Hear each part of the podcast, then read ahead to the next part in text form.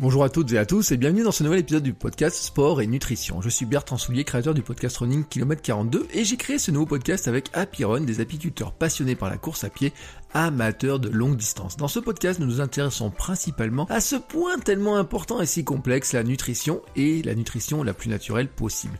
Et nous avons décidé de partir à la rencontre d'athlètes, de sportifs, d'aventuriers, d'entraîneurs, de spécialistes de l'alimentation sportive pour leur demander leurs secrets. Et dans ce deuxième épisode, j'ai la chance de recevoir un coureur qui sait parfaitement ce que courir longtemps signifie. Imaginez, regardez un petit peu ses cartes de visite. Multiples champions d'Europe et du monde sur des disciplines qui ont de quoi effrayer beaucoup de coureurs. 100 km, 24 heures. Bruno Hobby a été vainqueur des 100 km de Millau, champion du monde de 100 km, sélectionné en équipe de France de 24 heures. Sur cette distance, son record est de 242,382 km. Et en regardant ses statistiques sur son site, un chiffre m'a interpellé. En 1999, il a couru le 100 km en 6 h 51 et 25 secondes.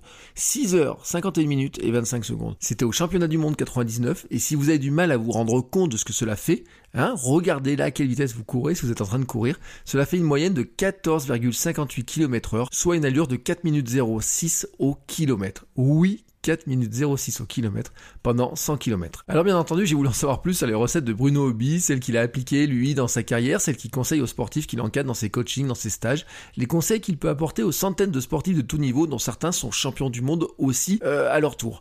Nous avons parlé du rôle de l'alimentation dans la performance, lors de l'entraînement, la compétition, il partage avec nous ses stratégies, ses anecdotes, ses petites tactiques, ses ressentis et aussi ses recettes préférées, ses petits secrets, c'est des fois ses petits secrets un petit peu surprenants, hein, euh, les petites choses qui ont pu lui faire du bien, ces petites astuces, ces petits conseils. Et si vous voulez en savoir plus sur notre invité, je vous encourage à regarder les notes de l'épisode et suivre tous les liens. Vous pouvez bien sûr aussi aller consulter le site du podcast happyrun.fr slash podcast, ainsi que le compte Instagram at podcast sport et nutrition tout attaché, sur lequel nous publions des compléments et la recette de nos invités. Je vous laisse maintenant écouter ma discussion avec Bruno Hobby, c'est une plongée passionnante dans le monde de l'endurance. Bonjour Bruno. Bonjour Bertrand. Alors, je suis enchanté de, vous avoir comme invité aujourd'hui dans ce, cet épisode du podcast, le deuxième de notre nouveau podcast, parce que quand j'ai regardé la liste de votre palmarès et de ce que vous avez fait, je me suis dit, comment est-ce qu'on fait pour courir autant, pour faire de telles euh, distances, de courir autant, aussi longtemps, et je me dis que forcément, vous avez des secrets de nutrition, d'entraînement à nous partager. Et je pense pas me tromper en disant ça. Alors des secrets, souvent j'ai coutume de dire que en fait le secret c'est qu'il n'y a pas de secret. Parce que je crois qu'on est tous plus ou moins euh, au courant de ce qu'il faut faire ou de ce qu'il ne faut pas faire, que ce soit en matière d'entraînement ou en matière de nutrition. On a parfois tendance à l'oublier, ça, nous échappe, mais euh, il n'y a pas vraiment de, il a pas vraiment de secret ce que, moi j'ai mis en œuvre pour, euh, pour réussir, pour progresser, c'est des choses que tous, les, tous ceux qui réussissent mettent en œuvre. Euh, c'est de la passion, c'est de l'envie, c'est du plaisir au quotidien, du plaisir à se nourrir, du plaisir à courir. Et, et c'est ça qui m'anime avant tout. Si, si ça fait bientôt euh, un demi-siècle que je fais de la course à pied en compétition, c'est parce que ça me plaît, parce que j'aime ça, et parce qu'il y a du plaisir à, à chaque fois. Alors, pour les gens qui vous connaissent pas trop, parce que euh, il peut y avoir des gens qui, euh, qui, qui n'ont pas un petit peu la vision de qui vous êtes réellement, euh, vous dites un demi-siècle de course à pied, ça en fait, je vous demande pas le nombre de kilomètres, mais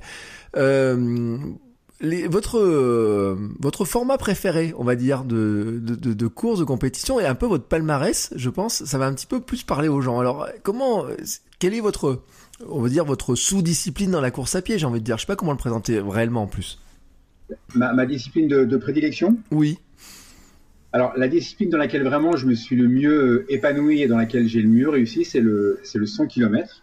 Mm. Donc, une course qui courir, une, course qui consiste à courir 100 km. Hein. J'ai souvent eu ce, ce, genre de questions quand, quand je disais que j'étais champion du monde de 100 km par équipe. Souvent, les gens pensent que on, dans l'équipe, on, on, se partage le 100 km, on fait chacun des morceaux de 100 km et, et, on se relaye. Mais non, pas du tout. 100 euh, km, on le court bien du début jusqu'à la fin. Et c'est le format de course sur lequel j'ai le mieux réussi. Dans, dans la famille de l'athlétisme, en dessous, c'est le marathon. J'ai pas été un très grand marathonien. J'ai un record à, à 2h30, mais euh, au regard de mon niveau sur 100 km, c'est pas comparable. Mmh. Et puis au-dessus, la discipline ultime, pour laquelle j'ai eu aussi quelques sélections à l'équipe de France, mais dans, laquelle, pour laquelle je réussissais un peu moins, justement pour en parler, parce que c'est essentiellement lié, je pense, à la nutrition. C'est le, le, 24 heures. Et, là, une fois de plus, hein, j'explique aux gens, oui, on, on, court bien pendant 24 heures, comme les 24 heures du Mans, comme les 24 heures Bouteau. On court pendant 24 heures euh, sans s'arrêter. Et, euh, et l'équipe de France, c'est la somme des distances parcourues par les trois meilleurs de, de l'équipe qui, fait euh, qui fait le classement. Alors, c'est intéressant d'ailleurs cette, cette notion autour de... Moi, j'ai regardé le, votre record sur 100 km. Oui. 6h51 et 25 secondes. Hein, c'est ça. C'est ça. Et j'ai fait, j'ai pris un calculateur, j'ai regardé la moyenne et j'ai cru que je m'étais trompé. oui, oui. Bah, souvent, quand on dit aux gens 6h51, enfin, moi j'ai eu l'habitude de, de ben, sans être prétentieux, de faire des interviews, de, de, rencontrer des gens, des journalistes. Et oui, quand on dit 6h51, quand on, quand on ne connaît pas le 100 km, et beaucoup de personnes ne connaissent pas le 100 km, ça représente rien. Donc j'ai coutume de dire, ça fait 41 minutes, un peu moins de 41 minutes, 40, 50 au 10 km, mais 10 fois de suite, ou 2h52 au marathon, deux fois et demi. Oui, c'est presque 15 km heure. Mais euh, même moi maintenant, avec le recul, parfois je me demande comment j'ai fait pour courir euh, aussi vite et, aussi longtemps. Ça fait plus de, de, de 10 ans que j'ai arrêté ma carrière internationale, un peu plus pour le 100 km, et, maintenant je vais bientôt avoir du mal à courir 10 km à l'allure à laquelle j'en courais 100. Oui, alors je vais le répéter quand même parce que moi, je, mon calculateur m'a dit que vous saviez une moyenne de 4,06 au kilomètre pendant 100 km. Et c'est vrai que comme, vu comme ça, on se dit on est pratiquement aux 40 minutes en, au, au 10 km, ce qui est un objectif qui est euh, une espèce de barrière pour beaucoup de gens, qui, euh, notamment quand on reprend un petit peu tard, etc. Et on se dit le faire effectivement 10 fois comme ça, moi ça me paraît juste que mais je me, me dis, c'est juste incroyable comme ça. Comment on se prépare et quelle place joue justement l'alimentation, la, préparation? C'est quoi l'élément qui fait qu'on arrive à courir comme ça 100 km à cette allure? Alors, je crois que déjà, au, départ, il y a vraiment. Euh, moi, quand je, quand, je, quand je pensais aux 100 km, c'est une épreuve que j'ai connue très jeune puisque à l'âge de, de, 20 ans, je suis allé sur une épreuve de, de 100 km avec mon frère qui était beaucoup plus au, au, courant de moi que moi de, de ce qui se passait dans la course sur route qui était en train de naître. Donc dans les années 70, 70 en 78, j'ai vu un, un, 100 km. Ça existait mmh. déjà, c'était les prémices et, et euh, je me suis dit, waouh, ces gens-là sont, sont, sont, mes héros. À l'époque, euh, la course sur route, on était assez balbutiement. Et je peux vous dire que c'était vraiment des, des, des, héros qui, qui n'étaient pas chaussés, mal chaussés, euh, qui n'avaient pas de lampe frontale, qui n'avaient pas de GPS. Et euh, j'ai vraiment été très impressionné par ce que, par ce que j'ai vu et c'est resté dans, dans, un coin de, de ma mémoire. Mais quand je faisais du marathon, le 100 km me faisait peur. Et ce qui est incroyable, c'est que cette discipline qui m'a tout apporté mmh. a longtemps été une épreuve qui m'a fait peur. Et j'ai fait du 100 km, je me suis lancé sur 100 km quand euh, j'ai eu la nécessité de m'arrêter de, courir pour préparer l'agrégation d'éducation physique, parce que je suis prof agrégé de PS. J'ai passé l'agrégation de PS, j'ai donc dû arrêter de pratiquer la course à pied pour, préparer cette épreuve. Et quand j'ai fini euh, la préparation de l'agrégation, quand, je l'ai réussi, j'avais envie de faire un truc un peu dingue parce que voilà, j'avais beaucoup donné mentalement et j'avais besoin de, retrouver mon, mes racines, c'est l'exercice physique. Et je me suis dit, et ça, je, c'est vraiment présent dans ma mémoire et, et j'aime bien le raconter. Je me suis dit, maintenant que tu t'es arrêté pendant un an et demi, tu n'as plus rien à perdre, tu peux te lancer sur 100 km. C'est-à-dire que dans ma tête, et ça je l'ai encore clairement à l'esprit, je n'avais plus rien à perdre sur marathon, je pouvais me lancer sur 100 km. Ça veut dire que pendant longtemps, j'ai eu des freins, j'ai eu des retenues, alors sans doute de mon environnement, sans doute de, je me rappelle plus très bien, mais c'est une épreuve qui me faisait peur. Et, mmh. euh, et je me suis lancé, pas par défaut, mais je m'y suis lancé en me disant voilà maintenant je peux y aller, c'est pas très grave, parce que on avait l'idée que cette épreuve était euh, un peu une, impasse, euh, c'était vraiment une épreuve pour, pour des gens qui, euh, qui avaient fini leur carrière sur marathon et qui se lançaient un peu par, par dépit sur 100 km, alors qu'en fait non, pas du tout, c'est une épreuve qui est vraiment qui a, toute sa noblesse. Et en faisant cette première épreuve, dans, dans, mon, dans mon idée, le but c'était juste d'aller au bout. Parce que courir 100 km, ça me paraissait tellement incroyable. Et quand je l'ai couru, je me suis dit, bon, je l'ai réussi beaucoup mieux que ce que je prévoyais. Je pensais faire 10 heures et, et j'ai fait 7h50. Et là, je me suis dit, waouh, cette épreuve est faite pour moi. Donc, il y a vraiment pour répondre à votre question, hein, désolé, j'ai fait une petite digression. Je crois qu'il y a vraiment des aptitudes, des compétences, une appétence pour cette, pour cette épreuve. Et, j'ai cette, cette, cette, aptitude à courir euh, voilà 6 à 7 heures. C'est dans ce registre-là que je, je, me réalise le mieux et que j'optimise le mieux mes performances. Et puis c'est une épreuve qui est euh, euh, à la fois stratégique, puisque on doit vraiment avoir une, une, stratégie de course très au point, pour des raisons que je pourrais expliquer hein, si, si, ça peut intéresser nos auditeurs. Il y a une stratégie nutritionnelle aussi qui est très importante. Donc euh, ce côté un peu intellectuel de cette épreuve, qui est justement une course où il faut beaucoup réfléchir, euh, m'a attiré. Et je crois que c'est ça aussi qui m'a aidé à réussir, parce que j'avais ce, ce côté un peu curieux euh, de trouver les clés de cette épreuve qui est quand même assez particulière. Alors, euh, je veux bien qu'on en dise un mot justement sur le, côté alors un peu stratégique, parce que moi c'est vrai je me rends pas compte euh, de, voir c'est quoi le, côté en fait stratégie. Or la nutrition, il y a une stratégie de course à adopter sur pour arriver à l'emporter, j'ai envie de dire, parce que c'est ça hein, quand on regarde le palmarès. Oui, oui, il y a vraiment une stratégie de course à, à adopter. Euh, C'est-à-dire que, en fait, euh, cette distance euh, est tellement longue que la vitesse à laquelle on va partir est une vitesse qui ne va pas nous renseigner sur le fait qu'on est ou pas à la bonne allure ou sur le fait qu'on est ou pas dans le bon registre de course. Il n'y a, a, pas de. Quand vous courez un 10 km à fond, mm. on a des sensations d'essoufflement, de difficultés qui vont dire Oula, je vais trop vite. Même sur un marathon.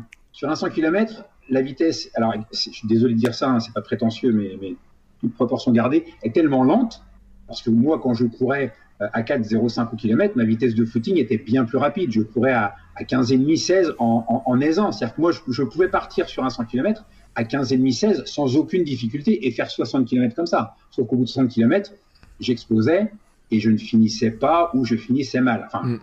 j'ai jamais fait parce que je ne voulais pas me tirer une balle dans le pied, mais c'est ce qui se serait passé. C'est ce qui se serait passé. Donc, euh, on n'a pas vraiment d'indices qui vont nous dire si on a la bonne vitesse. Donc, il y a en amont, dans la préparation, euh, tout, toute une stratégie à adopter pour connaître sa, sa bonne allure, mmh. sa bonne vitesse, de façon à ne pas se tromper. Et ça, c'est très difficile. Oui, j'imagine bien, je vois bien en fait hein, le, cette histoire parce que bon, je sais pas euh, si on peut dire si la VMA renseignerait les gens, mais vous vous souvenez de la VMA que vous aviez à cette époque-là ou? Oui, j'avais un peu plus de 20,3 20, je crois, ou 20,4 km/h de VMA, je ne me rappelle plus exactement, donc un petit peu plus de, de 20 km/h. Mais la, la VMA sur, euh, sur 100 km n'est pas un facteur déterminant. Par exemple, euh, en équipe de, de France, j'avais une des moins bonnes VMA, j'étais un des moins bons marathoniens avec 2h30. Mmh. Euh, en équipe de France, il y avait Pascal Fétizon que j'entraînais, qui valait 2h14 ou 2h15 au marathon. Et euh, donc les, les grosses difficultés, qui a lui avait une VMA bien plus importante, hein, au-delà de 21 km/h. Et, euh, et, comme la VMA n'est pas un facteur prépondérant et déterminant dans la réalisation de la performance sur 100 km, c'est pas quelque chose qui est vraiment euh, prégnant. En fait, quand on, quand on veut réussir sur 100 km, comme dans toutes les épreuves d'ailleurs, hein, euh, le, le, le, trépied de la performance, ce que j'appelle la performance, c'est puissance, plus endurance, plus efficience. Voilà, J'ai fait exprès de synthétiser avec des mots qu'on retient facilement. Performance égale puissance, plus endurance, plus efficience. La puissance, c'est la VMA. L'endurance, c'est la capacité à courir vite longtemps, l'endurance aérobie. Mmh. Et l'efficience, c'est le rendement. Et plus la distance est longue, plus il faut avoir un bon rendement. C'est-à-dire qu'à chaque déplacement, euh, chaque foulée ne doit pas vous coûter beaucoup d'énergie. Et c'est la combinaison de ces trois facteurs qui fait la, la performance. Moi, je n'avais pas une grosse puissance, mais j'avais une très grosse endurance et une très bonne efficience. Alors qu'à l'inverse, Pascal Fétizon, par exemple, avait une très grosse puissance, un peu moins d'endurance, mais il était quand même, euh, il était quand même le meilleur athlète au monde. Il était quand même champion du monde. Donc ces oui. trois facteurs interagissent. Oui, c'est intéressant parce que c'est la fameuse économie de course hein, dont, on parle beaucoup hein, en disant qu'il y en a qui, qui se fatiguent plus vite que d'autres en courant, j'ai envie de dire. Mais sur 100 km, c'est quelque chose qui est primordial, quoi. C'est ça, c'est ça. Un peu. Moi, je fais souvent des comparaisons. Euh, J'organise des, des, stages de course à pied et, et l'idée, c'est de c'est de rendre les choses accessibles et, et simples, c'est de vulgariser les choses. Donc, je fais souvent la comparaison avec la voiture. En fait, on peut avoir un gros moteur, une, voiture qui a un gros moteur, être une Ferrari, mais, euh, que, ce, mais, que cette Ferrari consomme beaucoup, qu'elle ne soit pas économique. Le coureur à pied, c'est la même chose. Il doit être le plus économique possible. Il doit dépenser le moins d'essence possible. Alors, il n'est pas aérodynamique, lui, mais euh, euh, l'essentiel de son économie de course, c'est sa foulée. Et cette foulée, euh, cette efficience, cette économie de course, elle s'améliore. Elle s'améliore essentiellement, un peu comme on dit il faut, faut, forger pour être un forgeron. C'est en forgeant qu'on devient forgeron. Et ben c'est en courant qu'on devient efficient. Et c'est en courant à la vitesse de course que l'on devient efficient. Ça, c'est très important. Plus on va courir à l'allure de l'objectif que l'on se fixe, plus l'efficience va s'améliorer parce que le corps humain est bien fait et qu'il va mettre en place des adaptations pour rendre le déplacement moins coûteux. Parce que voilà, on a, on a une espèce d'atabisme. Hein. on est tous des, descendants de, chasseurs-cueilleurs qui avaient un rendement euh, euh, très, très, très efficace parce qu'eux passaient leur journée à, se déplacer et, euh, et, de leur déplacement dépendait leur survie. Oui, et c'est c'est vrai qu'on a oublié en fait hein, que l'homme à, sa, naissance de l'humanité, j'ai envie de dire, était euh, devait se déplacer en permanence. On n'avait pas le confort hein, d'avoir l'eau euh, courante, d'avoir le frigo qui se remplissait, etc., et de pouvoir aller faire ses courses, et encore moins d'avoir des livreurs. Donc, notre notre corps en fait est fait pour le déplacement. Complètement. Complètement. Nous ne sommes pas faits pour rester assis, nous sommes faits pour, pour bouger. Le corps humain est fait pour bouger, pour se déplacer. Et en fait, euh, j'aime bien cette, idée, euh, mon père disait souvent, la fonction crée l'organe. Mais, c'est exactement ça, c'est-à-dire que plus on va courir, plus on sera en mesure de courir. Et, quand je dis que je cours depuis un demi-siècle, moi j'ai commencé la compétition à 12 ans, j'en ai 60, donc oui, euh, c'est presque un demi-siècle. Donc c'est une longue et lente euh, adaptation du corps et de l'organisme. On peut, faire des choses extraordinaires. Le corps humain, c'est ce que je dis à tout le monde, le corps humain, vous n'imaginez pas, vous n'imaginez pas ce que vous êtes capable de faire peu de gens imaginent ce qu'ils sont capables de faire parce que le corps humain, si on lui laisse le temps, si on l'entraîne correctement, peut faire des choses euh, extraordinaires. Pour moi, au-delà du 100 km et du 24 heures, ce que j'ai fait quand j'ai fait la Transgaule, ça dépasse tout, euh, ça dépasse tout le reste. Courir un marathon et demi par jour pendant 18 jours pour traverser la France du nord au sud, euh, avant que je, je, puisse imaginer que mon corps serait capable de faire ça, il m'a fallu des années et des années. Et, même encore maintenant, je, garde un souvenir incroyable de cette, de cette aventure humaine. Et, mon corps humain, mon corps l'a fait, hein, le corps humain a des capacités incroyables. Oui, et c'est euh, c'est vrai que euh, alors euh, c'est vrai cette transgol là j'ai vu hein, effectivement.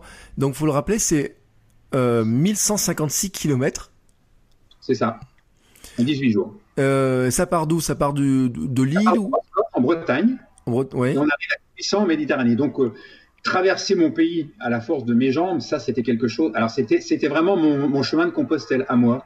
Euh, et, d'ailleurs, il y, a une symbolique. Hein, j'ai, rempli une bouteille euh, d'eau à Roscoff et, j'ai, et je suis allé la vider dans la Méditerranée. La première chose que j'ai fait quand je suis arrivé sur la plage des Chalets à j'ai été vider ma bouteille d'eau. Bouteille d'eau de, la Manche, j'ai été la vider dans la, dans la Méditerranée. Il y a une espèce de, de symbolique assez incroyable dans cette, dans cette épreuve. Ouais, alors moi je vais en vacances à, à Grouissant. C'est vrai, alors je suis en train de je, je, suis juste en train de me voir sur la plage des chalets en me disant si j'étais arrivé là à la force de mes pieds en ayant fait 1156 km, effectivement, je me dis il faut quand même que le corps soit extrêmement bien fait pour arriver à faire ça parce que 99 heures de course, hein, c'est ça, pour arriver à faire cette traversée. Oui, c'est ça, c'est euh... très honnêtement quand j'ai pris le départ de cette course euh là, c'est là, c'est le saut dans l'inconnu complet. J'avais beau avoir fait euh, déjà euh, beaucoup d'épreuves de longue distance, c'est l'inconnu complet. Comment le corps va-t-il réagir au bout de 2, 3, 4, 5, 6, 18 jours de course? C'est euh, vraiment une introspection incroyable. C'est un, un, chemin de vie extraordinaire. Je, je, ne savais pas du tout si j'étais en mesure de, de faire cette cette traversée et surtout de la faire à plus de 11,5 km h de moyenne euh, et, et, d'enchaîner comme ça chaque jour des étapes euh, qui variaient entre 50 et, 75 km, ça a été une, une expérience euh, extraordinaire. En plus, j'ai eu le, privilège de, de, la vivre avec toute ma famille, mon épouse, mes enfants, tout, tout, le monde était là. ça a été une aventure, une aventure incroyable. Euh, alors tout à l'heure on parlait d'une Ferrari, du carburant, de ce qu'on y met dans le dans le réservoir et de ce qu'elle consomme. Euh, finalement, c'est quoi alors votre euh, alors on a dit il n'y a pas de secret, mais c'est quoi le carburant qu'on met dans un coureur euh, d'endurance comme ça? Est-ce que vous, en tout cas, comment vous vous remplissez le réservoir? Alors euh, on parlait tout à l'heure de, de nos ancêtres chasseurs-cueilleurs. Ils passaient leur journée à se déplacer, mais eux, je suppose, j'étais pas là pour le voir, je suis pas tout jeune, eux s'arrêtaient pour manger, s'arrêtaient pour boire. Enfin, mm. en tout cas pour manger. Le corps humain n'est pas fait, euh, le corps humain, le système digestif n'est pas fait pour fonctionner pendant que euh, pendant qu'on se déplace. Donc ça, mm. c'est la, la, vraie problématique. Alors, sur 100 km, quand on court à, à 15 km heure, c'est comme un marathon. Il est impossible, quasiment impossible de d'ingérer quoi que ce soit. En tout cas, moi, je ne le pouvais pas. Donc, ce n'était que de l'alimentation liquide. Euh, et, à 15 à l'heure, euh, on, chope le bidon à la volée, euh, on boit 4 ou 5 gorgées, 6, 7 gorgées, parce qu'on sait qu'il va falloir quand même ne pas se déshydrater, mais, mais ça va vraiment très vite. D'ailleurs, c'est un peu, enfin, avec le recul, je dis, je dire c'est un peu dommage, mais oui, c'est vrai que là, il y a une espèce de, de, frénésie quand on est dans un championnat du monde qui est qui est pas forcément toujours. Là, on se rapproche vraiment du marathonien. On les voit les marathoniens, ils attrapent leur bidon, ils boivent deux gorgées, boum, ils le balancent. Mm. C'est pas là, nous, mais, mais, mais, pas très loin quand même. Donc, c'est uniquement de la boisson et de la boisson euh, énergétique. Donc là, il est impératif d'avoir une boisson énergétique de grande qualité qui va apporter euh, euh, tous les nutriments, qui va apporter les, glucides nécessaires, donc les sucres. donc là, la, boisson, le choix de la boisson, pour moi, était vraiment très, très important. c'est il y, a une caractéristique sur les sucres à mettre ou finalement parce que c'est vrai que cette notion de, de, sucre, de ce qu'on va mettre, de comment on consomme, c'est toujours un peu. On se pose toujours les questions de ce qu'on doit mettre dans ce bidon. comment, qu'est-ce qu'on pourrait mettre, par exemple, si là, par exemple, moi, bon, c'est pas le cas. Hein, je me décide pas de faire à 100 km demain, mais je mettrais quoi dans, dans ce bidon? Qu'est-ce que je pourrais mettre, par exemple? Moi, j'ai tendance à faire confiance. Enfin, j'ai pas tendance. Moi, je fais confiance aux gens euh, dont c'est le métier et qui savent euh, comment élaborer une boisson énergétique de, de qualité. Donc moi, je ne fais pas euh, de, de, de, mélange. Je bricole pas, je cuisine pas, mais pas de la poudre de perlimpinpin. Je fais confiance euh, à une marque. Je prends cette boisson-là. Je sais que cette boisson est euh, élaborée correctement avec différents sucres. Une boisson énergétique de, qualité, selon moi, contient différents sucres. Il n'y a pas un seul type de sucre, il y a différents types de sucres. Voilà. le goût de la boisson est aussi très important moi, je n'aime pas les aliments, euh, on en reparlera, mais j'aime pas tout ce qui est chimique, euh, tout ce qui est voilà, tout ce qui n'est pas naturel. Donc, le goût de la boisson doit se rapprocher de quelque chose qui est, très naturel. C'est une boisson menthe, on doit avoir l'impression de parce que tu sais une feuille de menthe et pas d'avoir un truc sucré qui, qui, qui, est, chimique. Parce que ça permet une meilleure alimentation et aussi parce que ça permet une meilleure assimilation et ça évite parce qu'on a vraiment une problématique sur les épreuves de longue distance. Pas trop sur le 100 km, un petit peu, mais au-delà, par exemple, sur 24 heures, là, on a une vraie problématique de, de l'écœurement du sucre.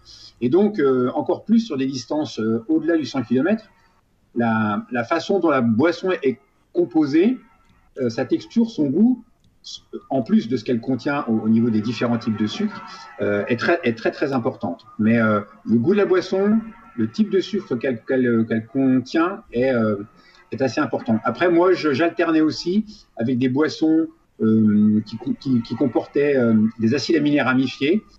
Pour, pour, euh, euh, parce que forcément sur 100 km on a une dégradation musculaire qui est assez importante et donc le fait de prendre des, des acides aminés ramifiés va permettre aussi de d'apporter déjà d'avoir un apport en protéines de, de, de, très bonne qualité pour la reconstruction pour la reconstruction musculaire.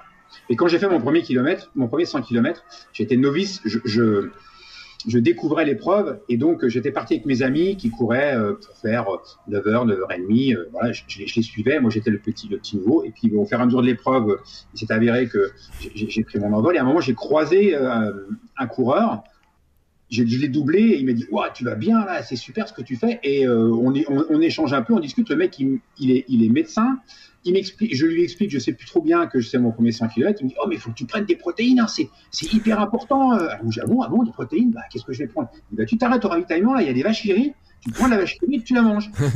Moi, la vache qui rit, déjà, euh, sans courir, j'aime pas ça. Mm.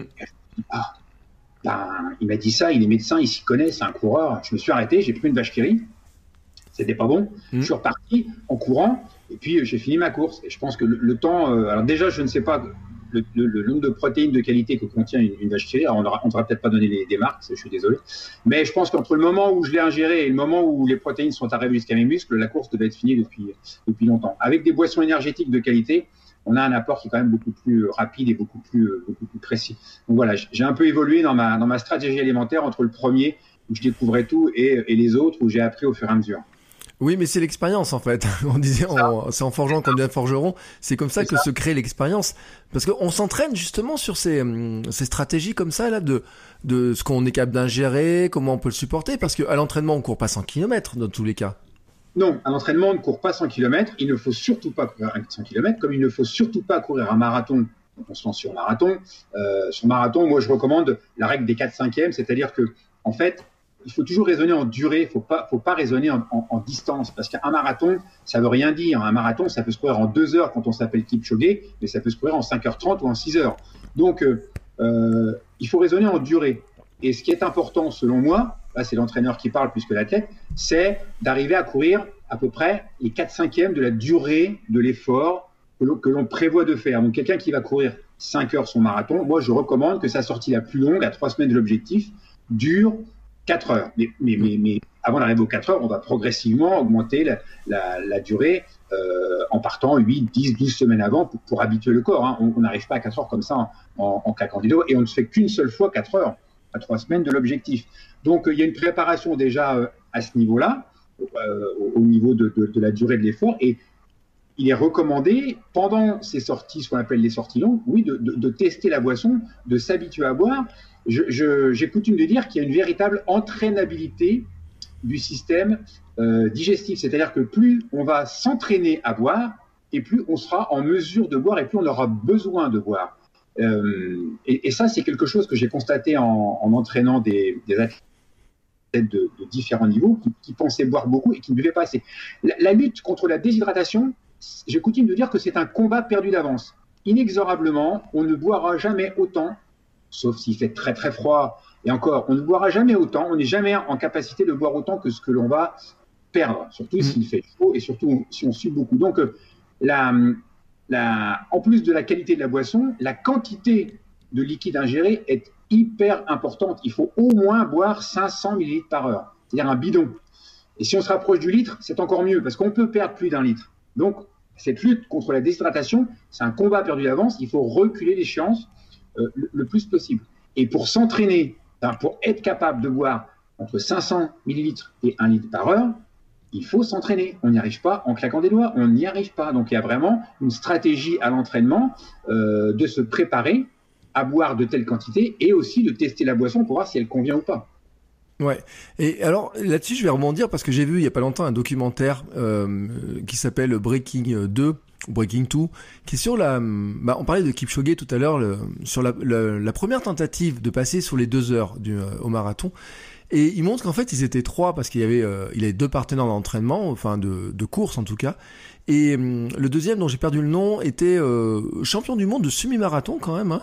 Et euh, il avait passé le semi-marathon en moins d'une heure sur la piste de Monza dans la course préparative qu'ils avaient faite. Donc, euh, et ben, il a, ah, il a avoué, les chercheurs ont, ont montré en fait que il ne buvait pas pendant ses courses.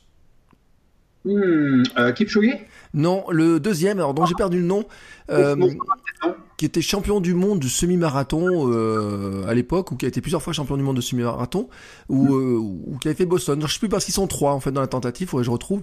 Mais en fait, un athlète de ce niveau-là, courait à une vitesse qui était, on parle quand même de 21 km heure, et ne buvait pas, alors, ce qui a priori sur semi-marathon semblait pas lui poser un problème, mais par contre, dès qu'il passait sur marathon, n'importe qui, même sans être champion du monde euh, de semi-marathon, quand il part courir une heure, n'a pas forcément besoin de besoin de boire. Alors, euh, c'est pour ça que c'est important. On, en revient à ce que je disais tout à l'heure.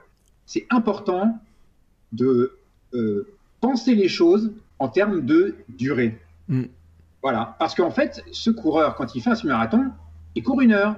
Mm. Et n'importe qui qui va courir une heure n'a pas forcément besoin de boire. En plus, ce coureur-là, euh, pour reprendre l'exemple de la, voiture, les coureurs de très haut niveau ont cette capacité d'emmener plus d'essence, plus de liquide, plus de carburant. Parce que chaque gramme de glucides stocké est accompagné à peu près de 3 grammes d'eau. C'est-à-dire qu'en fait, un athlète de haut niveau qui est capable de stocker beaucoup de glycogène, beaucoup d'essence, il va amener avec lui beaucoup d'eau. Donc, il est, on avait fait des études. Moi, je, suis la génération de, Jean-Baptiste Protet, qui était un, athlète, un marathonien euh, qui avait, qui a fait les Jeux Olympiques et qui était à moins de 2h12. Il avait fait, il, buvait pas non plus, mais à l'époque, ça, ça se faisait pas. Il avait calculé que pour les athlètes de très haut niveau, en faisant bien le régime euh, dissocié, en faisant plein, en faisant bien le stock de glucides, sur deux heures, on est limite de ne pas avoir besoin de boire. Les, les, connaissances ont un peu évolué maintenant, et quand on regarde un Kipchoge, quand il fait sa tentative contre le record du monde, là, c'est vraiment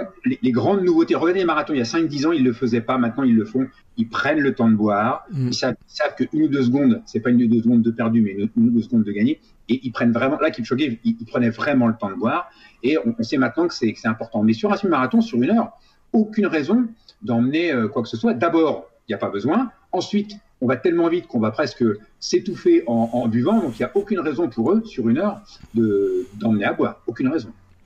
Même s'il finit c'est pas très grave. La course est finie de toute façon.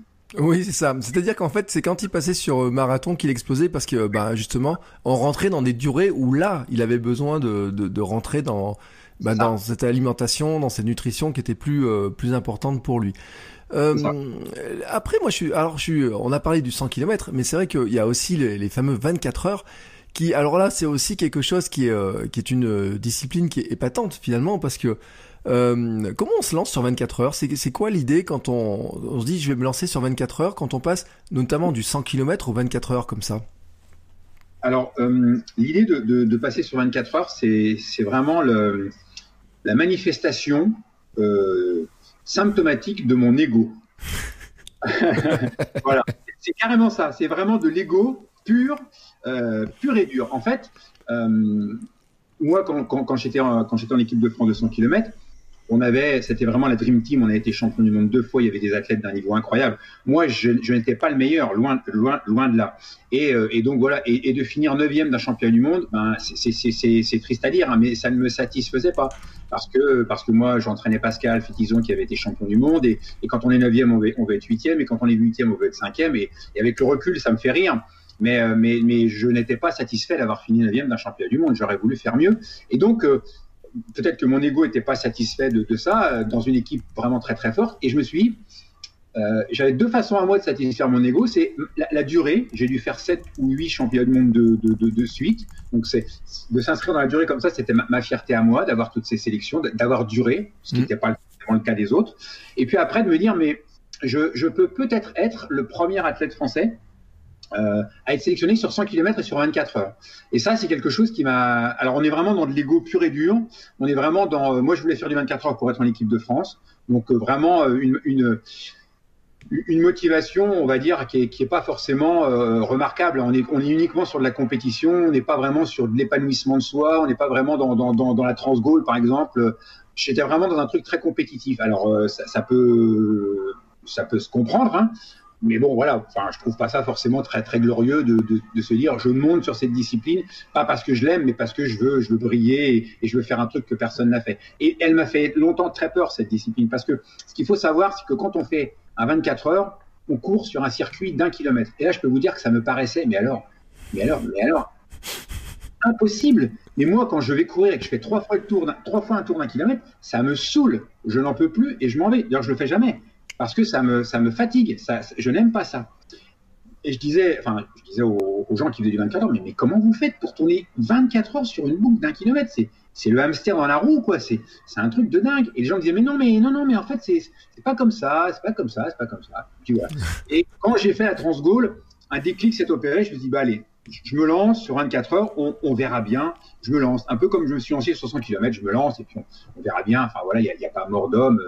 Euh, même si effectivement, euh, je me disais, si, si j'y réussis pas, ben voilà, mon ego va en prendre un coup, c'est pas grave. Et là, bingo, dès le premier, comme pour le 100 km, je fais 242 km, je gagne l'épreuve et je gagne ma sélection. Donc, bang, premier coup dans le mille.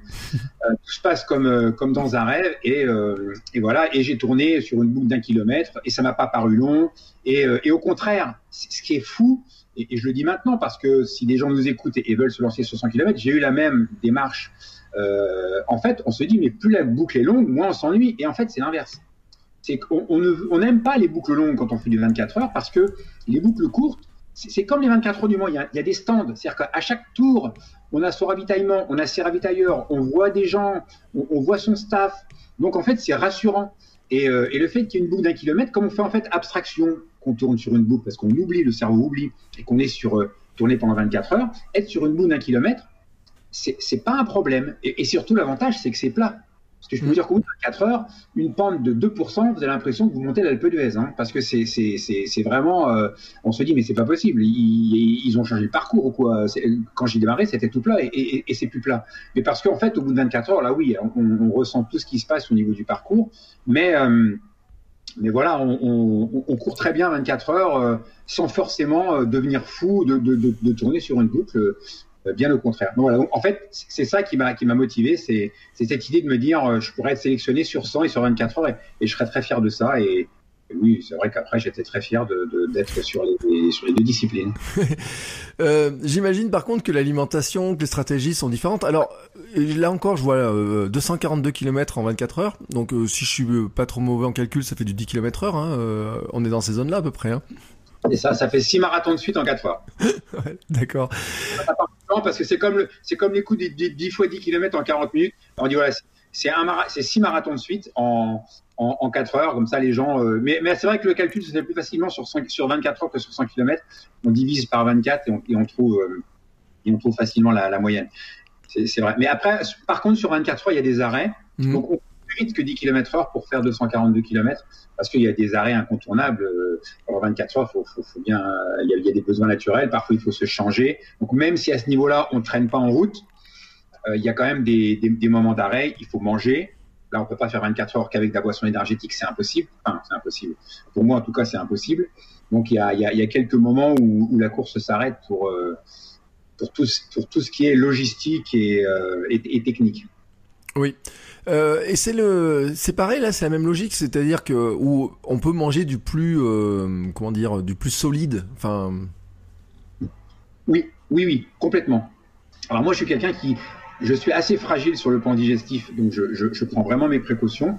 Mais là, oui, on peut aller vers de l'alimentation solide, mais surtout euh, semi-liquide, des compotes, des soupes pour se réhydrater, des compotes, euh, éventuellement de la purée si on a envie euh, de prendre quelque chose d'un peu salé. Moi, je prenais des soupes miso qui sont réhydratantes et qui sont un peu salées, qui ont un goût sympa. En fait, sur 24 heures, il faut vraiment prendre des choses qu'on a envie de, de, de, manger. Mmh. Et voilà. Et, et, et d'ailleurs, tous, les, tous ces aliments à, à, base de, à base de miel qu'on va, va utiliser dans, dans, dans l'alimentation, qui vont apporter un petit peu de sucre, permettent aussi grâce au, au euh, grâce aux vertus du, du, du, miel, de pouvoir mieux digérer derrière ce qu'on va, ce qu'on va manger. Alors, je, je suis pas, je suis pas un spécialiste de la question, mais euh, le miel et tous les produits à base de miel ont cette vertu de pouvoir aider à la digestion et donc de manger des choses qu'on va aimer, qui font plaisir, mais qui sont pas forcément aussi digestes que, euh, que, que, que, certains aliments. Mais il est important de se faire plaisir et de,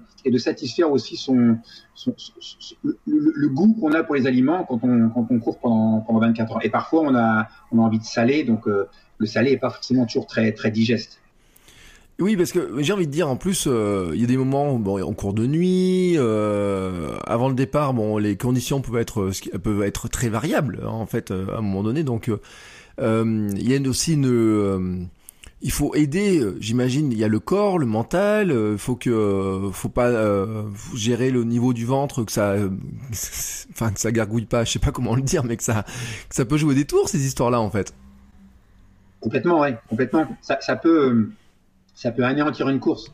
Donc il y a vraiment là encore toute une préparation en amont euh, pendant les sorties longues, pour, pour préparer l'organisme à, toutes ces choses-là, il faut vraiment prendre des produits qui sont très digestes, qu'on assimile très bien, qui ont, vraiment une, très grande di, di, digestibilité. Donc là encore, plutôt que de bricoler ou plutôt que de faire ma propre cuisine, moi je me tourne vers les professionnels, vers des gens qui ont conçu, élaboré des produits qui sont à la fois énergétiques, qui sont très digestes. On a maintenant des, des produits qui se digèrent à une vitesse, à une vitesse euh, incroyable. Enfin, moi, j'ai connu une époque euh, où les marathoniens se levaient à, à 2 heures du mat pour manger leur, une assiette de nouilles. Mm. Euh, maintenant, euh, même le kidam moyen euh, sait que une heure avant, il va prendre. alors, on n'a peut-être pas le droit de citer les marques, mais on va prendre le gâteau Intel.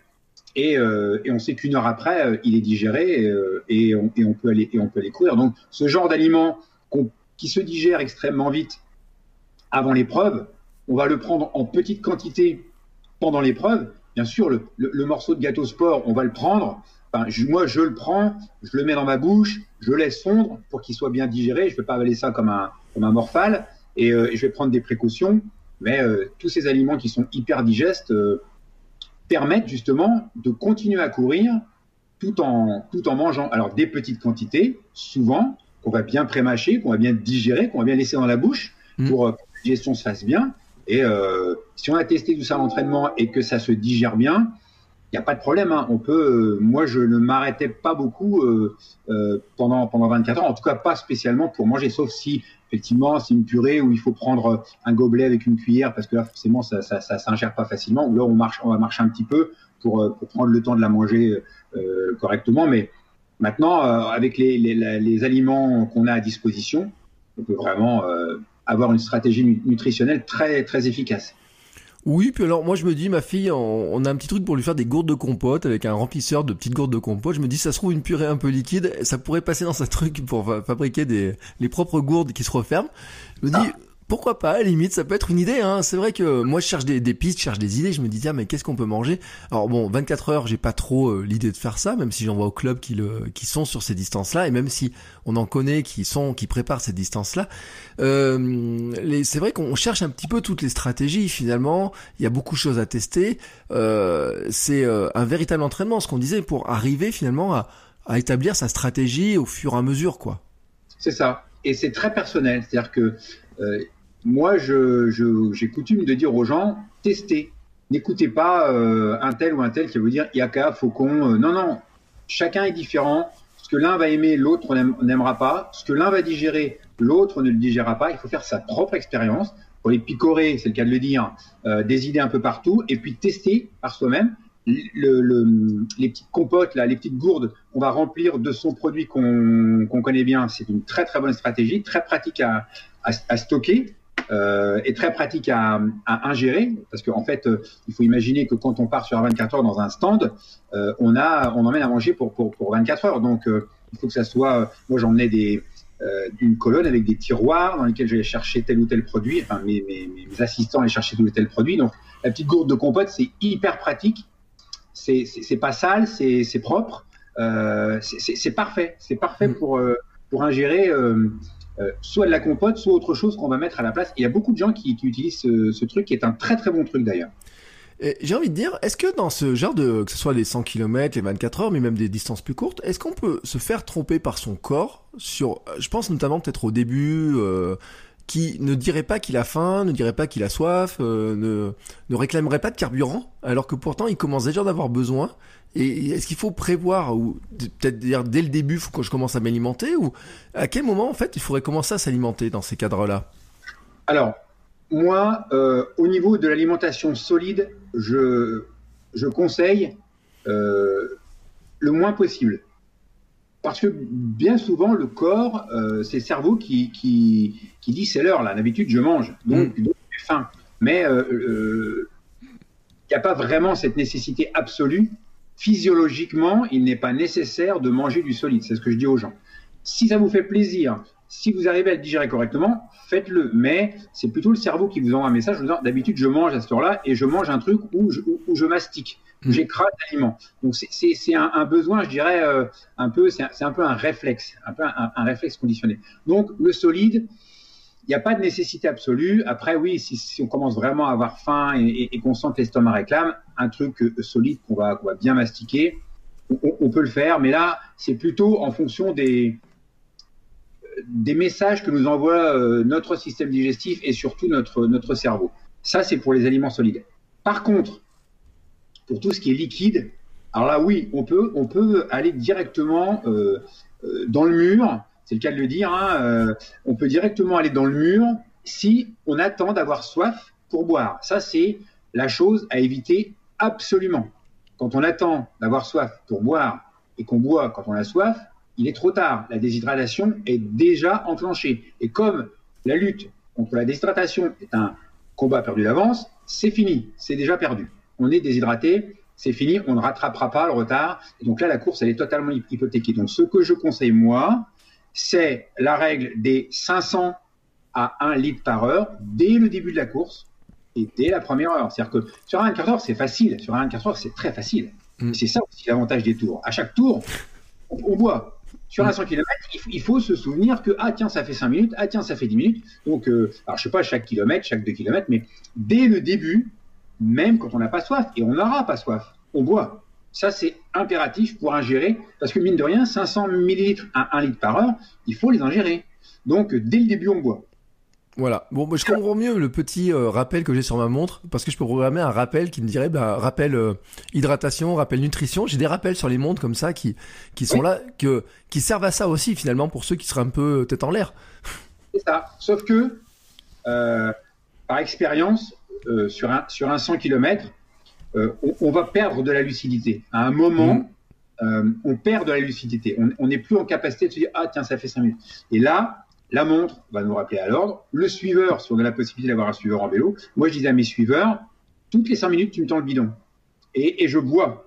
Euh, et si je veux pas boire, je bois quand même parce que je sais qu'à un moment je vais dire non, j'ai pas soif, non, j'en veux pas, non, ça m'énerve, non, tout m'énerve, non, euh, voilà, on, a une perte, on a une altération à des, facultés, euh, voilà, parce que le corps est, tellement absorbé par l'effort que la concentration vient, vient, vient là-dessus, le cerveau est peut-être un peu moins irrigué au niveau au niveau glucose, je ne sais pas, je suis pas, je connais pas assez les, les, fonctions profondes du corps humain pour, pour répondre à ça. Mais ce que je sais, c'est qu'on perd de la lucidité. Et moi, le conseil que je donnais à mes, suiveurs, c'était toutes les cinq minutes, tu me tends le bidon. C'est vrai que ça revient vite. Hein. Euh, alors on peut dire toutes les 10 minutes et, et, boire une plus grosse gorgée. Moi, je préférais toutes les 5 minutes une petite gorgée que toutes les 10 minutes une gorgée plus importante. Mais souvent, les gens boivent tous les 15 minutes, toutes les 20 minutes. Et pour boire 500 ml par heure toutes les 15 ou 20 minutes, il faut vraiment prendre plusieurs gorgées et c'est moins confortable. Donc, euh, donc voilà. Donc le coup de la montre qui bip, c'est très bien. Euh, le coup du tour euh, tous les kilomètres sur 24 heures avec le suiveur qui va tendre le bidon, c'est très bien. C'est un rappel. Mais oui, il faut il, faut essayer de, de, se fixer des, des, trucs qui vont rappeler qu'il faut boire de manière régulière alors moi j'ai une question qui m'est venue mais comme ça qui est pas du tout sur ma liste de questions. De toute façon j'ai pas beaucoup de liste de questions mais je me dis quand même après des efforts de ce qui, ont une certaine violence dans, la durée de l'effort, dans la vitesse, etc. Euh, on sait que pendant la course il y a des liaisons sur les intestins, sur plein, enfin sur c'est c'est pas un cadeau quand même la course pour le pour le ventre hein, même euh, après autant de, de carrière. Euh, comment on en ressort finalement? Comment on récupère de tels efforts? Est-ce que c'est, est-ce qu'il faut d'ailleurs avoir une stratégie d'alimentation spécifique juste après pour parce que sinon on sait que ça va euh, repartir dans le mauvais sens. Des, là aussi il y a des trucs spécifiques, des entraînements ou des choses comme ça à prévoir?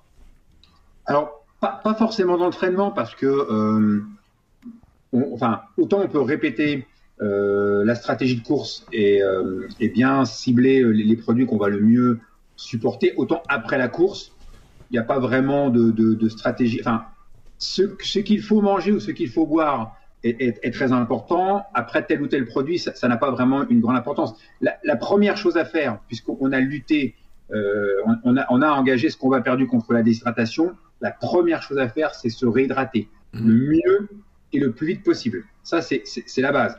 Alors, euh, je ne vais pas dire que tout est bon, mais, euh, mais presque. mieux, c'est une boisson euh, qui va contenir tout ce qu'on aura perdu en, magnésium, en sodium, surtout sodium. Hein. Donc, une boisson qui contient beaucoup de sodium sera à privilégier. Ça va permettre de se réhydrater, mais aussi de récupérer toutes les pertes en, électrolytes. Hein. ça, mmh. c'est important. Donc, une boisson avec beaucoup de sodium. Souvent, dans les heures qui suivent, comme, comme vous l'avez dit très justement, le, système digestif qui n'est pas fait pour fonctionner en courant. Et il n'est pas fait pour fonctionner en courant parce que euh, toute l'énergie, tout le sang va vers les muscles et les organes prioritaires, le cerveau, les poumons, etc. Donc, le corps humain, lui, qu'est-ce qu'il fait? Il privilégie euh, les organes prioritaires, le cerveau, les poumons, euh, le cœur, et puis les muscles, puisque mmh. c'est ce qu'on Donc, toutes les parties qui ne sont pas hydratées, euh, toutes les parties qui ne sont pas vitales ne sont pas ou moins hydratées. C'est aussi pour ça que le système digestif fonctionne moins bien parce qu'il n'est pas bien vascularisé. Et on fait souvent ce qu'on appelle des ischémies mésentériques, c'est-à-dire qu'en fait, on, euh, est déshydraté et le, système digestif ne, fonctionne pas bien. Il y a effectivement, comme vous l'avez dit, des petites blessures, des petites lésions qui sont dues aussi au, choc. Donc, après la course, on va pas faire un festin de roi parce que dans les heures qui suivent, le système digestif il est un peu atteint et euh, il a plutôt envie, euh, on a plutôt besoin de récupérer, de le revasculariser, donc de, l'hydrater. Et puis dans les dans les heures qui suivent, en, fonction des individus, on sent hein, la faim qui revient. Euh, à l'arrivée d'une course, on n'a pas faim, donc c'est pour ça que c'est aussi important à la fois de boire une boisson qui va contenir des, des sodiums, mais aussi de, prendre une boisson qui contient euh, de l'énergie. Donc la boisson énergétique ou la boisson protéinée qu'on a réutilisée pendant la course, on peut et on doit l'utiliser pour se réhydrater après. Le fait aussi qu'il y ait des acides aminés ramifiés dans la boisson, des protéines, euh, c'est vrai que l'idéal, hein, on, a aussi des dommages musculaires quand on court longtemps comme ça. Donc l'idéal, ça serait de prendre une très bonne entrecôte, mais sauf que la, très bonne entrecôte va avoir du mal à passer. Il vaut mieux attendre et puis un bon verre de vin rouge, mais euh, on en profitera plus. Donc les, les, boissons qui sont très riches en acides aminés ramifiés de bonne qualité, parce qu'il y a des boissons qui n'ont pas forcément euh, des acides aminés ramifiés de bonne qualité, vont être à privilégier pour refaire le plein de protéines, pour aider euh, à reconstruire toutes ces fibres qui, euh, par la répétition des chocs, ont été lésées. Quand on a très mal aux jambes, après une course de 200 km ou après un marathon, c'est pas parce qu'on on a de l'acide lactique. Souvent les gens disent ah j'avais de l'acide lactique. Non, c'est absolument pas ça. Hein. Il hein. y a que Kipchoge qui a de l'acide lactique sur un marathon.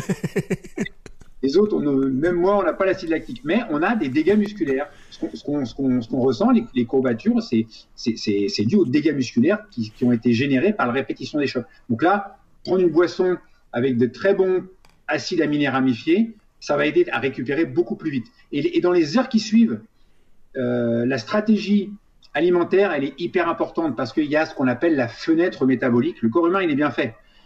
Dans les, heures qui suivent, voire dans les minutes qui suivent, euh, le corps humain, il a une, il a une appétence pour tout ce qu'on va lui donner. C'est-à-dire que c'est là qu'il va refaire le plus vite et le mieux le stock de, de, glycogène. Donc tout ce qui est boisson énergétique, tout ce qui est boisson protéinée, sera beaucoup mieux assimilé que 2, 3, 4, 5, 6 heures après.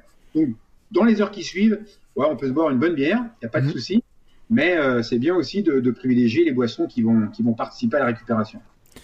Euh, on a beaucoup parlé de la compétition, etc. Mais qui dit compétition dit aussi beaucoup d'entraînement. Euh, et là aussi, le carburant pour bien s'entraîner est vital, bien entendu, parce qu'il faut nourrir le corps, il faut nourrir la machine, etc. on pourrait en parler des heures, mais en fait, je vais juste plutôt demander, est-ce qu'il y a des quelques conseils au quotidien pour bien, on va dire, euh, nourrir le corps au quotidien, pour se dire, euh, je le fatigue, je fatigue pas mon corps, j'ai pas de la surfatigue, euh, je vais, les entraînements vont bien passer, je vais bien le, reconstruire après. Ça serait quoi en fait un petit peu la logique à, adopter? Pour moi, la, logique, c'est la, logique de la compétition, c'est la logique de mon quotidien en fait. C'est une alimentation la plus la plus naturelle possible. Donc j'essaye de pas de fuir parce que j'ai pas besoin de les fuir, je, je, je, les prends pas, mais tout ce qui est alimentation industrielle est, à, est selon moi à éviter ou à proscrire parce mm. que elle va euh, déjà, elle ne sera pas de, de qualité suffisante et en plus pour l'assimiler, on va on, va on va fatiguer l'organisme. Une alimentation qui est qui est très industrielle sera une alimentation qui sera acide. Donc on va peut-être pas rentrer dans le détail de l'équilibre acido-basique, mais euh, voilà. Euh un, un, corps, un corps qui, qui est fatigué peut parfois l'être parce qu'il est mal nourri Mm. parce qu'il est nourri par des aliments de, mauvaise qualité. Donc moi, je privilégie les aliments euh, le plus naturel possible au quotidien et, euh, j'évite justement de, fatiguer mon organisme encore plus que ce que je le fatigue par, l'entraînement. Autant mon organisme, il est capable de s'adapter aux charges d'entraînement que je vais lui imposer, si je le fais euh, en l'écoutant et progressivement, autant mon organisme, je suis très en forme, mais si demain j'ai une alimentation très salée, très industrielle, très chimique, je, vais être fatigué parce que mon organisme, il n'est pas en mesure. Je ne crois pas que l'être humain, enfin, si, bien sûr, il y a des êtres humains qui, sont capables de, s'adapter. De toute façon, le corps humain a des facultés d'adaptation extraordinaires. Donc, il y, a, des, êtres humains qui mangent de l'alimentation industrielle et chimique tous les jours et qui, pour autant, euh, euh, même s'ils ne sont pas en super forme, ne sont pas non plus euh, au, fond du gouffre. Parce que justement, le corps humain s'est adapté. Mais je pense que c'est une mauvaise adaptation qui coûte cher et, qui, euh, quand on fait du sport, euh, est, rédhibitoire à mon avis. Les, corps qui s'adaptent à cette alimentation euh, industrielle et chimique ne sont pas des corps à qui on réclame beaucoup d'efforts. Parce que si on réclame beaucoup d'efforts au corps, il n'est pas en mesure de faire les, de faire les deux. Moi, je réclame beaucoup d'efforts à mon corps, donc je vais, je vais le préserver en lui donnant des aliments sains, des aliments naturels, avec le plus de, de, choses voilà, qui vont venir du jardin, qui vont venir, alors pas forcément bio, mais le moins chimique possible en tout cas. Oui, et puis la transformation finalement on la fait dans notre cuisine plutôt que de la faire dans l'industrie où on se rend pas compte du nombre d'aliments, du nombre d'ingrédients qu'il peut y avoir dans certains plats préparés. C'est c'est juste hallucinant. Un cordon bleu peut avoir jusqu'à 30 ingrédients différents sans que s'en rendre compte. Euh, ce qui est ce qui est ce qui est juste dingue quand on y pense, alors que effectivement notre corps euh, n'est ne, doit lutter en fait hein, pour arriver à les digérer. C'est ça. Il doit lutter, il se fatigue, il utilise de l'énergie, sans compter cette, notion d'acidification de, l'organisme. Notre, nourriture moderne ne permet pas de, respecter ce, qu'on appelle le, le, pH, hein, le, pH, le pH humain. Cet équilibre acido-basique, nos, grands-parents, nos, arrière-grands-parents n'avaient pas de problème d'équilibre acido-basique. Ils, mangeaient euh, l'alimentation de, leur jardin, ils mangeaient euh, en local, parce que de toute façon, ils ne pouvaient pas se déplacer, donc ils n'allaient pas acheter euh, un truc à 15 km. Nous, maintenant, oui, on, va manger des, choses qui, qui, sont, qui sont chimiques, qui vont déséquilibrer notre, notre équilibre acido-basique, et le corps humain, il est bien fait cet équilibre acido-basique, il passe son temps, lui, à, le rectifier. Et donc, euh, euh, si on a une, alimentation trop industrielle, trop chimique, on va euh, apporter beaucoup trop d'aliments acidifiants, pas assez d'aliments alcalinisants, et notre corps, il n'a pas le choix. Il va toujours équilibrer son pH. Donc les, les bases alcalines, il va aller les chercher quelque part. Souvent, c'est dans, le, dans les os, hein, c'est dans, mm. dans, le squelette. Et donc ça, ça demande de l'énergie au corps déjà. Et puis ça puise dans les réserves. Et on se retrouve avec des fractures de fatigue, on se retrouve avec, des, avec de l'ostéoporose, enfin des, maladies qui n'existaient pas avant euh, et, qui, et, qui, sont des, des, maladies actuelles parce que notre alimentation est, est déséquilibrée, chimique et industrielle. Oui, parce que... ça va bien, au-delà du sport. Pour moi, l'alimentation, c'est pas, euh, c'est pas, je prépare un 100 km, je m'alimente bien moi, l'alimentation, c'est un mode de vie euh, au quotidien. C'est euh, et ce que je dis souvent aux gens, ne cherchez, enfin, la notion de régime, elle est, elle est, elle est, pour moi, elle est, elle, n'a pas de sens. Euh, quand quand j'ai quand j'ai compris à quel point l'alimentation était importante, je, je, je n'ai pas je n'ai pas mis en place de privation, je n'ai pas mis en place de régime. Je me suis juste dit, il va falloir parce que j'avais, j'ai pas été élevé à manger forcément des aliments sains et naturels pour des raisons familiales. Mais euh, j'ai vite compris que je devais déplacer les plaisirs. Et, c'est ce que j'ai fait. J'ai déplacé les plaisirs. Et maintenant, je prends plaisir. Euh, je n'ai pas besoin de me, forcer à manger des aliments qui sont sains, naturels et pas forcément euh, industriels. Donc, sinon, si c'est un combat au quotidien, euh, parce qu'on a une compétition et qu'on change sa façon de s'alimenter juste pour la compétition, pour moi, c'est pas la bonne stratégie. Enfin, c'est quelque chose qui, ne fonctionnera pas euh, au mieux. Alors, bah tiens, alimentation plaisir, j'ai dans ma liste quand même des trucs. Euh, on parle, alors surtout dans la muscu, dans le sport, on parle et dans, alors je parle des régimes aussi parce qu'on en parlait, mais des fameux cheat meals, des repas loisirs, un peu euh, plus gourmands, etc. Mais finalement, euh, pour Bruno Hobby, c'est quoi un repas euh, plaisir Finalement, qui quelque chose qui qui vous, je sais pas qui. Je peux pas dire plus gourmand que les autres, mais qu'est-ce qui, dans votre votre plat préféré, par exemple? Je ne sais pas si je saurais le dire. Moi, j'adore, euh, j'adore les légumes, mais les légumes vapeur euh, nature. Mm. C'est-à-dire que je, j'ai vraiment développé cette capacité à, trouver du goût dans les aliments. Et, tout ce que je vais rajouter, pour moi, va, va, va modifier le goût. Donc, euh, j'ai dans mon frigo là des choux romanesco. Je vais les faire cuire à la vapeur et je vais les, je vais les grignoter comme ça, sans rien rajouter. Et, et je trouve ça bon. Je, je, je, je, ne m'oblige pas euh, à, les manger, à les manger, à les manger comme ça. Donc euh, voilà. Euh, après, je, là, je suis un peu pris de court. Je, ne trouve pas forcément mon, mon, plat, mon, plat favori, mais je, trouve que il y, y, a plein d'aliments qui, qui, sont des aliments plaisir, que ce soit dans les légumes ou que ce soit dans, dans les céréales, par exemple. Moi, j'ai été élevé à manger du riz et des pâtes. En fait, il y a tellement d'autres choses à manger, du quinoa, euh, du boulgour, du fonio, et, ce sont des, des, des, aliments qui ont du goût, mm. qui sont bien meilleurs que nos aliments raffinés, qui n'en ont, qui n'en ont, aucun. Le pain, c'est la même chose. Un bon pain au petit épeautre, mais ça se mange comme un gâteau, quoi. Moi, je le mange comme, comme un gâteau. Alors que la baguette euh, blanche industrielle, je ne peux pas la manger. Je ne peux pas. Et j'ai été élevé à manger des baguettes industrielles. Hein. je, je n'ai mangé que ça pendant, euh, pendant toute mon enfance. Bah, parce que c'était euh, parce que c'était l'époque et parce que dans mon milieu familial, voilà, on, mangeait comme ça. Mais, mais, il y avait aussi, voilà, mes parents, quand ils parlaient de pain noir, c'était c'était pas forcément quelque chose de positif. Maintenant, quand on parle du pain noir, c'est c'est presque devenu à la, à. À la mode, on disait il a mangé son pain blanc. Hmm. Maintenant, c'est presque l'inverse. Moi, quand je mange mon pain blanc, c'est c'est pas bon signe, quoi. C'est l'inverse. Donc euh, donc voilà. Et, je trouve que ces aliments-là euh, sont, sont, vraiment beaucoup plus goûteux, euh, sont vraiment l'expression de, de, de, quelque chose de, de bon, vraiment de, de, bon sur le plan gustatif.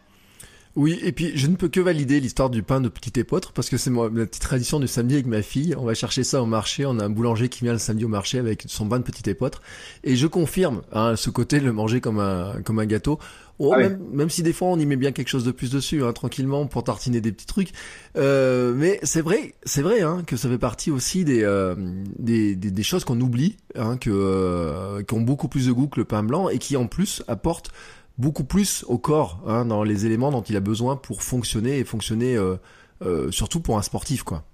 Mais, c'est ça en plus, c'est-à-dire que non seulement c'est meilleur et en plus nutritionnellement c'est plus intéressant. Donc euh, voilà, pourquoi manger du pain blanc qui est qui n'apporte aucune, qui, n'a pas de qualité nutritionnelle, qui n'est pas bon au goût selon moi et qui en plus est, est acidifiant. C'est-à-dire qu'en plus il va acidifier l'organisme, il va pas l'alcaliniser. Donc là pour moi alors, euh, je veux pas m'acharner sur le pain blanc. Hein, euh, J'ai plein d'amis qui sont boulangers, mais, euh, mais c'est typiquement l'aliment qui, pour moi, est à proscrire. Il, il a aucun avantage. Alors qu'à l'inverse, gustativement, nutritionnellement parlant, on, va avoir des choses qui sont qui sont dix fois plus intéressantes. Donc, c'est même pas une question d'intégrisme. Je crois que c'est juste une question de juste une question de bon sens. C'est pas une question de, de, de, chapelle, mais enfin moi, je, je c'est vraiment une question de goût et et, de bon sens pour moi. Euh, alors, j'ai euh, dans ma petite liste de questions pour faire les épisodes comme ça, je regarde un petit peu mes, mes, trucs. Je dis, euh, est-ce qu'il y a une, un petit conseil avant un entraînement Alors, quelle que soit la durée de l'entraînement, mais bien sûr, suivant la durée, ça va un petit peu changer. Mais est-ce qu'on peut s'alimenter On a bien compris un peu le sens, hein, mais est-ce qu'il y aurait une petite astuce pour celui qui se qui, qui a envie de, qui peut-être Peut-être d'ailleurs il a besoin de se sentir rassuré, de se dire je vais pas pouvoir courir si je mange pas un petit truc avant, si je bois pas un petit truc avant, une petite boisson, etc. Est-ce qu'il y aurait un petit truc à lui donner comme ça, à nous donner pour dire euh, euh, voici une bonne petite collation qui passe bien avant l'entraînement euh, si on a peur d'avoir faim quoi? Alors, ça, va dépendre du contexte. Est-ce que l'entraînement est tôt le matin? Est-ce que c'est l'entraînement du midi? Est-ce que c'est l'entraînement de, fin de journée? Depuis combien de temps Est-ce qu'on n'a pas euh, ingérer quelque chose? Euh, je sais pas. Alors, est-ce qu'on a le droit Je sais pas si on a le droit de donner des, des, des noms de marques. oui, oui, bien sûr, on peut y aller. Hein. Bah, voilà.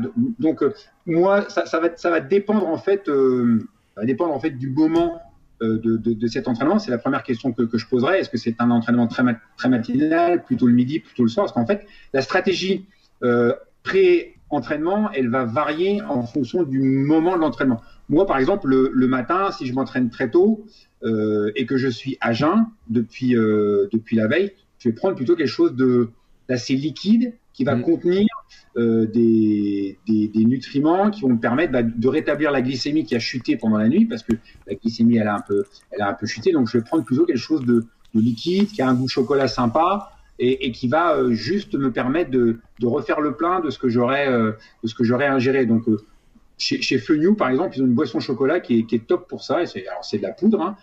Alors, on va me dire, c'est un peu chimique, mais euh, bon, toutes les poudres sont pas euh, aussi chimiques les unes que les autres. Et là, je vais privilégier quelque chose de, chocolaté, d'un peu, goûteux, mais liquide que j'aurais digéré, euh, que j'aurais digéré très rapidement. Si c'est un entraînement le, midi et que euh, j'ai pas mangé depuis deux ou trois heures et qu'effectivement j'ai peur de pas avoir assez d'énergie, ben voilà, il y a euh, euh, le, gâteau, le gâteau sport de chez Happy Run là, qui, qui, qui, est dans un, qui est dans un pot de confiture. Il est, il est goûteux, il se digère super vite. Euh, on peut euh, le couper dans le pot, grignoter un ou deux morceaux en fonction de la faim qu'on a. Moi, je suis gourmand. Souvent, le gâteau, il passe en entier.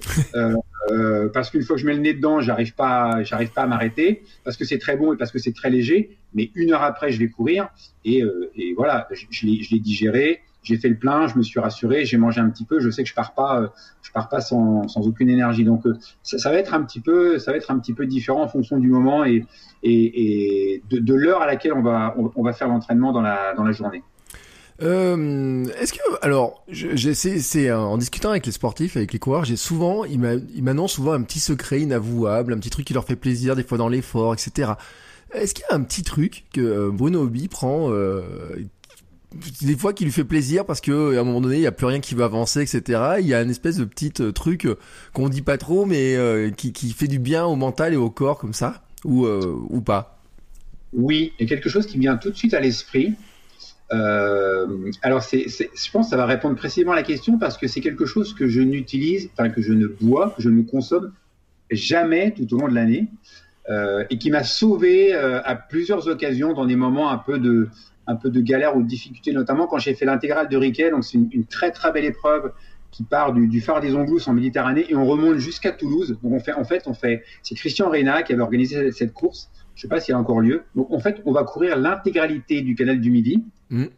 Du phare des Onglous jusqu'à Toulouse, euh, patrimoine mondial de l'UNESCO, on passe le long des, des, des, on passe le long des, des écluses, c'est juste extraordinaire.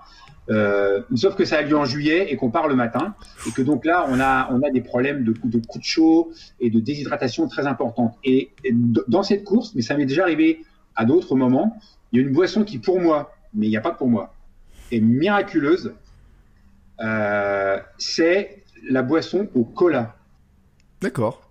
Alors ça peut être Pepsi, mm. ça peut être Coca, ça peut être du Brest Cola, peu importe. Euh, voilà, il n'y a, a, pas que Coca dans la vie. Euh, il mm. y a aussi Pepsi, il y a aussi d'autres. Mais la boisson au cola, c'est juste une tuerie. C'est un truc incroyable. Quand plus rien ne passe, quand plus rien ne passe, je, je prends cette boisson et, euh, et, et, et, je, et, je, retrouve de la vitalité assez vite. Alors la composition explique, explique ça parce que en fait cette boisson au départ elle était faite pour les malades, si je ne peux pas dire de bêtises. Par contre, au fur et à mesure euh, de l'effort, je, je, il m'est arrivé de, de, de, la prendre pure, voilà, comme ça, très vite, parce que sans doute j'étais un peu déshydraté. Ou... En plus, ça hydrate très, très, très, plutôt très bien. Alors, c'est quand même un, un, truc de dingue, parce que c'est une boisson qui est hyper sucrée, donc qui est hyper acide. Ouais. C'est un truc qui, au quotidien, euh, il faut l'éviter absolument. Mm. Mais en course, c'est miraculeux. Après, au fur et à mesure de la, de la course et de la, et de la déshydratation, parce que ça, ça ne réhydrate pas hein, euh, tant que ça, je, la coupe de plus en plus. Parce qu'il y a trop de sucre, parce qu'il y a trop de, concentration. Donc, en fait, cette boisson au cola, je vais la prendre pure et après, je vais la couper de plus en plus ou la couper d'emblée. Mais franchement, euh, c'est assez incroyable le, le, rétablissement que ça peut, que ça peut procurer, alors que je n'en bois pas une goutte tout au long de l'année.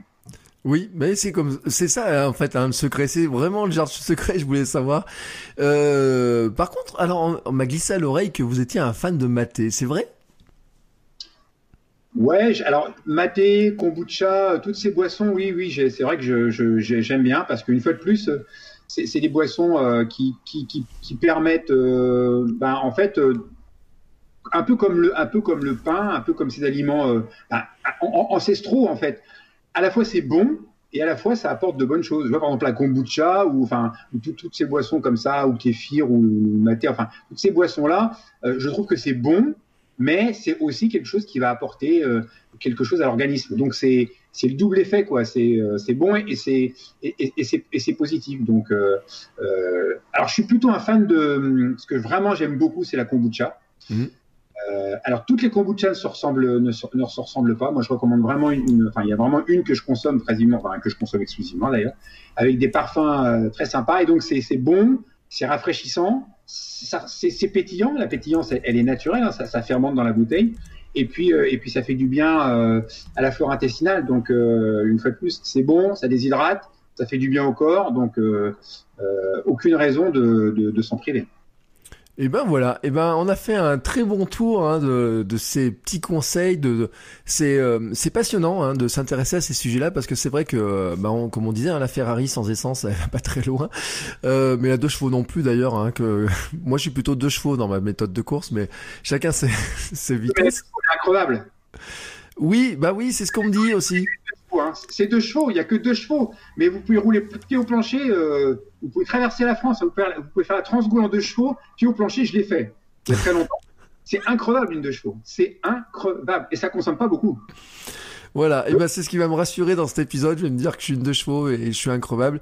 Euh, en tout cas, bah merci de me le dire parce que alors vraiment je me dis bon maintenant euh, j'ai tous les les, euh, les, les éléments pour euh, pour optimiser on va dire ma deux chevaux sur ce plan alimentaire. C'est vrai que c'est un sujet qui est qui est extrêmement qui est, qui, est, passionnant et je pense que c'est vraiment aussi pour ça qu'on voulait s'y intéresser dans ce podcast parce que il y a tellement de choses à découvrir et qu'on a oublié parce que c'est vrai qu'on disait l'industrie, les produits industriels, etc. Mais on oublie en fait qu'on a tout ça sous la main, quoi. C'est ça, c'est ça, ça. Et, et, je regardais il y, a, quelques jours là le, le film, le, le, très beau documentaire de, Guillaume Canet, enfin commenté par Guillaume Canet. Euh, oui, mais, en plus, on a tout oublié, mais, mais c'est pas il y a trois siècles, c'est il y a quelques dizaines d'années. C'est incroyable d'ailleurs à, quel point euh, euh, notre agriculture, notre alimentation, tout a basculé après la Seconde Guerre mondiale. Tout, tout, tout a, cette accélération, elle a été foudroyante. On est heureusement en train de revenir petit à petit en arrière, mais on a oublié des choses qui sont pas si vieilles que ça et si ancestrales que ça. Mais ouais, la vie s'est accélérée à, à, à enfin, l'industrialisation, euh, ces transformations se sont accélérées à une vitesse stupéfiante, beaucoup trop vite d'ailleurs, et, et, ouais, on a oublié, mais c'est pas si vieux en fait. Alors pour finir, euh, j'ai deux petites questions. C'est est-ce que euh, finalement vous avez des, euh, alors est-ce que est-ce que vous avez encore des compétitions? Est-ce que vous allez encore sur des compétitions? Est-ce que vous avez des objectifs, euh, des choses comme ça? Ah, Oui, oui, oui, tout à fait. Alors bon, évidemment, le, le, le confinement a, a, mis à mal pas mal de pas mal de, de, de programmation. je rêvais de faire les, les, les, 100 km de Millau l'année dernière pour mes 60 ans et 15 ans après ma victoire. Mmh je me disais que ça aurait été vraiment symbolique, 15 ans après l'avoir gagné et à 60 ans, de, de revenir courir cette course. Malheureusement, euh, la course a été annulée en, en, raison, pour les raisons que, que l'on connaît. Euh, et donc, euh, je, je, pense, euh, j'aimerais bien re revenir à revenir une fois encore à Millau où voilà, c'est vraiment la, la, la, course de mon la course de mon cœur. Euh, J'avoue que sur les autres courses euh, à pied, j'ai plus trop de, de, de motivation. J'ai vraiment l'impression d'avoir fait, euh, d'avoir fait le tour de la question. Et là, je, je, me, lance, je me lance plutôt sur des épreuves en cyclisme. J'ai toujours beaucoup aimé le cyclisme et je ne pouvais pas le pratiquer parce que quand j'ai commencé à, en faire, j'avais deux licences quand j'avais 15 ans, une licence de vélo et une licence de course à pied. J'étais licencié dans deux clubs et très vite on m'a dit ces sports-là, et en gars c'est pareil, hein, c est, c est, je suis pas très jeune, mais je suis pas non plus un fossile, on disait non, non, ces sports-là sont incompatibles, tu dois choisir. Mmh. Donc voilà, le vélo, sport technique, matériel, euh, en course à pied, je me débrouillais bien, j'ai choisi course à pied. Maintenant, on sait que ces sports-là, non seulement ne sont pas antinomiques, mais sont compatibles. Donc de, depuis quelques années, je retrouve avec plaisir euh, le vélo et je me, dis, je me, je me voilà, j'ai participé à l'étape du Tour, donc euh, je participe, je me prépare pour des épreuves plutôt au long cours en vélo, aussi pour des triathlons. L'idée, c'est aussi de varier un peu les plaisirs, de, de faire ce que j'ai pas pu faire pendant, pendant ma carrière je, je, je, me suis entraîné jusqu'à 14 fois par semaine en course à pied. Très honnêtement, j'adore la course à pied, mais quand on le fait entre 10 et 14 fois, il y a un moment où on y va comme on va au, comme on va au travail, quoi. Donc là, je suis vraiment dans quelque chose d'encore plus plaisir qu'avant. Et le plaisir pour moi maintenant, c'est euh, la course à pied, la natation, le vélo, pratiquer différents sports, euh, être dans différents environnements et découvrir encore d'autres choses que je n'ai pas pu faire pendant toute ma carrière où euh, la course à pied était la seule et unique de mes, de mes préoccupations. Donc des objectifs, euh, un, un Alpha Ironman au mois de septembre, si tout va bien, à, à Nice, mmh. et puis des épreuves, euh, des épreuves de au long cours euh, en, en, en, cyclisme dans, au mois de juin, au, au, mois de, au mois de juillet. Et eh bon, on va suivre ça avec intérêt. D'ailleurs, où est-ce qu'on peut vous suivre sur Internet et euh, sur les réseaux sociaux? Alors, on peut me suivre euh, sur mon site internet, hein, www.brunohubi.com. Après, sur les réseaux sociaux, sur Facebook, sur Instagram. Il y a aussi une chaîne, ma chaîne YouTube, sur laquelle il y a beaucoup, beaucoup de vidéos avec beaucoup, beaucoup de conseils. Euh, j'aime bien partager, j'aime bien transmettre, et je trouve que la vidéo, c'est vraiment un moyen de partager. Euh, partager plein de choses. Donc sur ma chaîne YouTube, il y a, beaucoup beaucoup de vidéos avec des conseils, avec euh, euh, des, petits euh, des petits tutos. Donc on, peut vraiment trouver de, l'information. Et puis sur les réseaux sociaux, Facebook, Instagram, on peut LinkedIn, on peut on peut suivre mon activité. Je partage des articles. Enfin voilà, j'essaye de, rester en lien avec avec les gens parce que les réseaux sociaux, je trouve que ça a ce côté vertueux de pouvoir accéder à, tout le monde partout. Et donc ça, c'est quand même un moyen assez incroyable de pouvoir communiquer. Ouais, et puis je le dis sur Instagram, hein, on va passer des petites recettes qui sont sympathiques. Euh, je regardais la photo de la tarte au citron meringuée, euh, ah. qui avait l'air délicieuse. Hein. J'avoue.